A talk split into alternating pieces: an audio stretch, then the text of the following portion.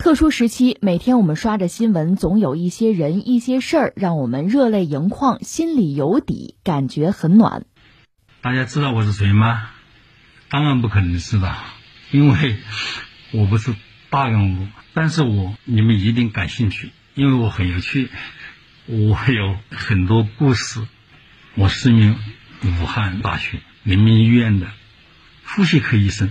很难想象，这个风趣幽默的大叔刚从鬼门关走了一遭。他就是武汉人民医院呼吸内科医生于昌平。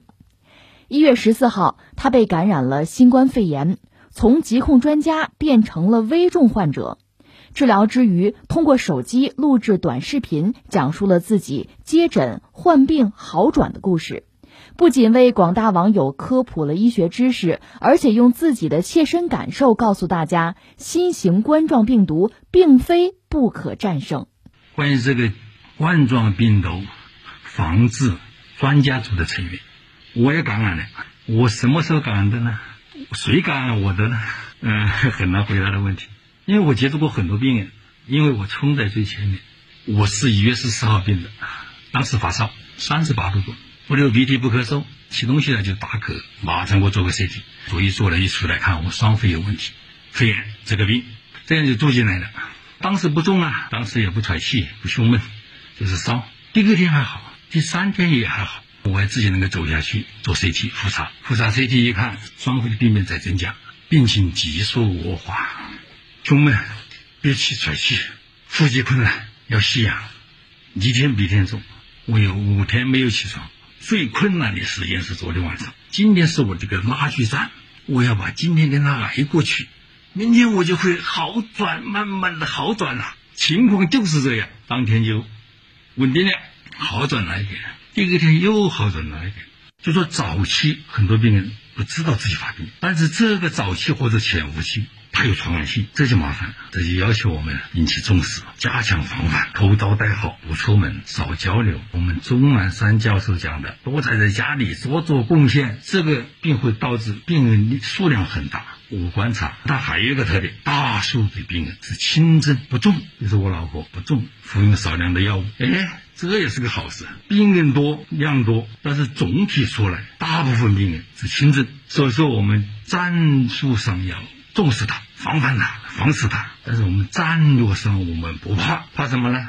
它会被我们消灭，我是有信心的啊。但是现在太厉害，必须高度关注和防护。怕什么呢？用武汉话说，怕个球。恐慌什么呢？恐慌个毛线，天塌下来有肠子顶着。疾病来了，我们医务人员我们会冲在前面，没什么可怕的，会好起来的。战术上要。重视它，防范它，防死它。战略上我们不怕。就像大家刚才听到的，于昌平医生说，疫情现在太厉害，必须高度关注和防护。但是我总的观点是，没有必要恐慌。我们总是会把它按下去的。怕什么？用武汉话说，怕个球。恐慌什么？恐慌个毛线。天塌下来有长个子顶着，疾病来了。有我们医护人员冲在前面，没什么可怕的，会好起来，会胜利的。不知道重阳老师有没有关注到于昌平的网络直播呢？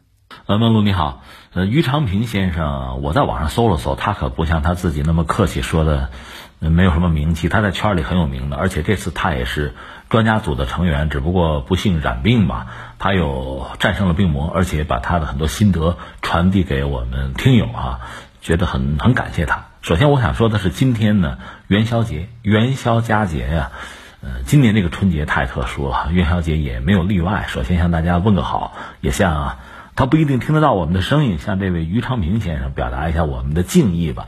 你看，我感觉他身份很特别，三重身份。第一个呢，其实他是一个医生，他治病救人，他甚至自己还染病，所以他成了一个患者。另外，他还有一个身份是什么呢？其实他是在向我们普及医学知识。他是在疏导我们内心中的恐惧，他是个心理医生。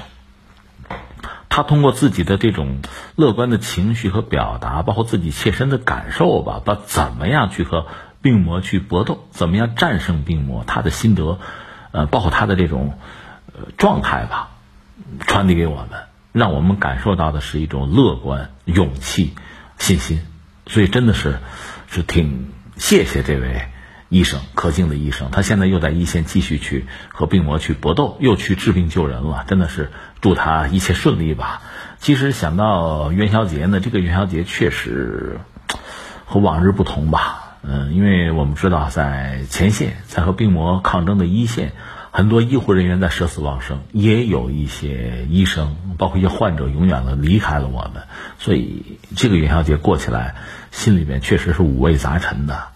越是在这个时候，我倒觉得越要坚定我们的信心，我们是不会有问题的，我们肯定能挺过这最艰难的一段吧。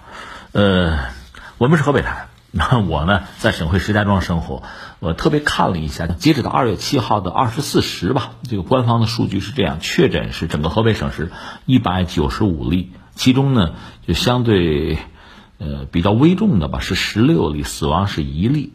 另外呢，目前接受这种就是隔离观察的吧，嗯，整个是三千四百二十三例，这是整个河北的状况。应该说，这个状况还是让人舒一口气吧。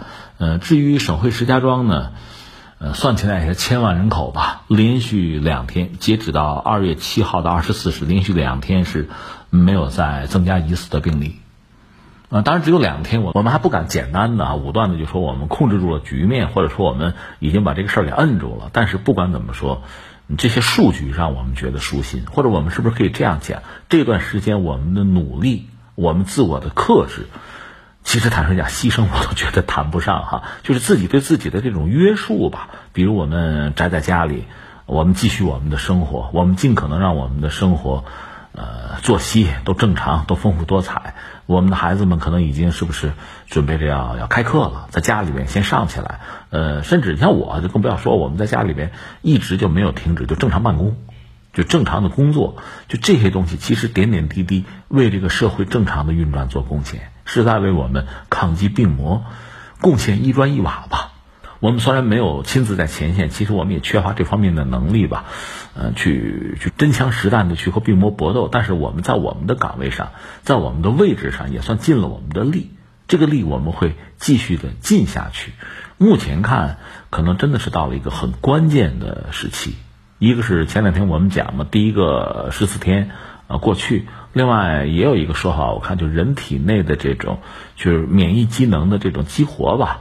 可能就是你能熬过十四天，那激活之后，这种免疫系统呢，就完全的就是火力全开，也会对病魔有一个打击或者抑制的作用。总而言之，对我们来讲还是一个闷字，呃，一个熬字。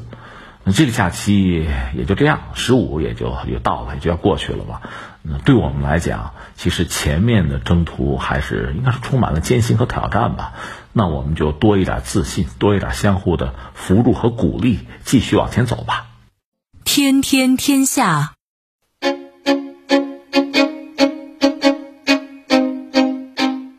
天天天下。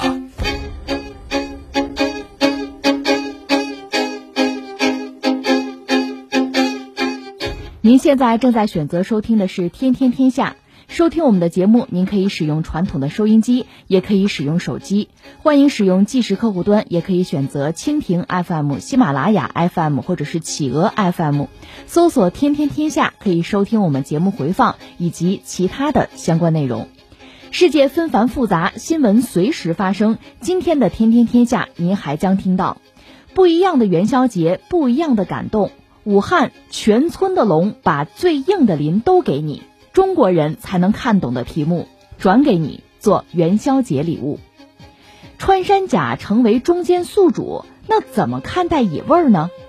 五 G 软件救国，美国又对华为放大招，五 G 软件要救国，省省吧。喜闻乐见，华为、小米、OPPO、vivo 合力打造新平台对抗谷歌。